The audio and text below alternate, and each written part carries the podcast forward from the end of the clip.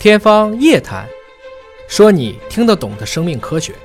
欢迎您关注今天的《天方夜谭》，我是向飞，为您请到的是华大基因的 CEO 尹烨老师。尹烨老师好，向飞同学好。本节目在喜马拉雅独家播出。今天又到了我们的互动问答的环节啊，朋友们在网络上留言，我们都看得见。无涯之海询问说他是抗核抗体阳性，也有疯狂蛀牙、指关节疼等症状。他感觉身体在二十岁之前就开始有这些变化了，是否意味着基因出现了突变？那么他可以做哪些基因检测得到答案？另外呢，他发现不少育龄妇女都有类似的问题，有不少呢已经分化为了红斑狼疮，这对想当妈妈的我们说打击很大。请问，在癌症都有很多疗法进行治疗的时代，为什么自身免疫系统疾病不能够找到有效的治疗方式呢？这是不是就是一种绝症啊？就是大水淹了龙王庙，嗯啊，一家人不认自己人，自己攻击自己。癌症毕竟是因为它的病因相对清楚，自免好多的病因其实是不清楚的，它有遗传的原因，甚至有些人就是完全的心理因素就能逼成自免。我们见过非常多的人，就自己想着想着就开始出现各种各样自免的症状，包括现在大家很多人认为抑郁、躁狂、焦虑这些可能都跟自免相关，就是自己把自己的免疫系统搞乱了。你比如说像强直性脊柱炎，脊柱慢慢就融合了。强直的话，在 HRA 上，我们以前那个做的 HRA 检测，有一种叫 B 二七的，这部分人他就会容易得这个疾病。那他们得这个病要去延缓，就要打一些很贵的一些单克隆抗体药物来延缓。所以呢，这个很多如果很早期发病的话，先就可以查一些，排除目前已知的这些遗传因素。那真正到了这个自免的状态以后，它是抗核抗体是阳性，其实现在的指标比这个要更多一些。具体怎么治也挺难的，包括像这个红斑狼疮。目前来看，大家只有一些方法有效的去缓解它，包括有一部分人告诉我，他其实是用中医的方法在调节，但同样的中医也告诉我，他们这个也只能大概解决三分之一的问题，还有三分之二还是搞不清楚具体是什么原因。虽然现在越来越多的药物呢开始往这方向就去了，也有人开始尝试一些新的疗法，比如说我们以前说的分菌抑制，通过肠道菌群的方式来调节。我们现在越来越知道，包括阿尔兹海默，现在大家都明白了，原来跟肠道的关系非常相近的，可能也是一个很好的办法。纯粹的再往前走的基因测序呢，我们有一种技术叫免疫组库，就是把体内这一刻所有的 TCR、BCR，就是我们的免疫因子，大家都可以看一下。有一些自免的患者，他的免疫力在一部分指标上非常强，而整体的多样性是比较弱的，就它成了一个偏态分布，也可能未来是一个很好的提示性的指标。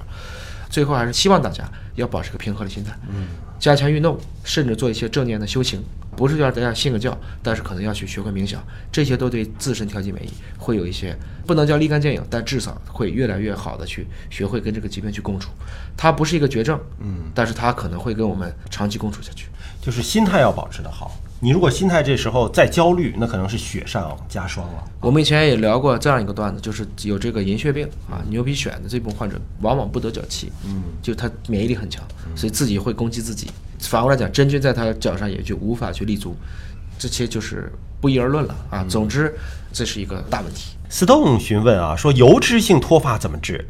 今年二十四，女性，脱发很严重，到医院了，医生说是油脂性脱发，吃了三个月药了，有螺内脂，还有甘草酸苷，结果月经不调了，一个月来两次啊，只好先把药停了。还有什么治疗方式吗？说脱发太恐怖了呀，才二十四啊，不想秃啊。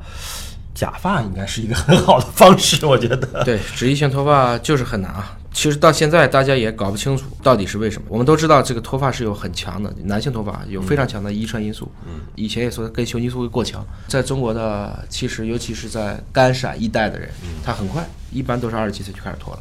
我们当时也说过，现在想出很多的办法去刺激毛囊，包括我们前不久讲的把那个老鼠抻皮按摩的方式。现在还有这种激光治疗帽，一个帽子里面有微弱的激光来刺激毛囊，那个能量很低，但是可能会让你促进这个毛囊继续生长。包括我看网络短视频有那种做的特别真的假发啊，掀起来就秃头，而一盖上去之后，哎，头皮都看得见，头发也跟真的一样。我觉得也以假乱真了。对我们对男性来讲，我一般都推荐就是我有好多的朋友他就直接秃了嘛，啊也无所谓，我就说这是一个多态性。那剃光头也行，他是一个觉得别扭就戴个帽子吧，也没什么，就大家应该接受这个观点。但是女性确实是个问题，因为女性的头发是比男性还是要重要的多，所以我觉得这个首先还是要克服心理问题，啊，即使它存在这个问题，它反正已经存在了，我怎么样过心理这个坎儿，而不要进一步的去加剧这个现象的发生。我觉得焦虑可能会加剧这个现象，焦虑一定会加剧，对吧？啊，是的，所以保持一个平和的心，但是也不要去随便试偏方。嗯，你发现就是只要你。随便一查到都是治这个玩意儿的，呃，正规医院说治不了，这些都是骗钱的一个幌子。这个之前不是有一位研究脱发几十年的日本的一位科学家嘛？嗯，最后给出了一个结论，就是说你不管用什么样的方式没用，是是这样子，不管用什么样的方式该咋样，今天我们还搞不清楚。好，感谢叶老师的分析和解读，下期节目时间我们再会。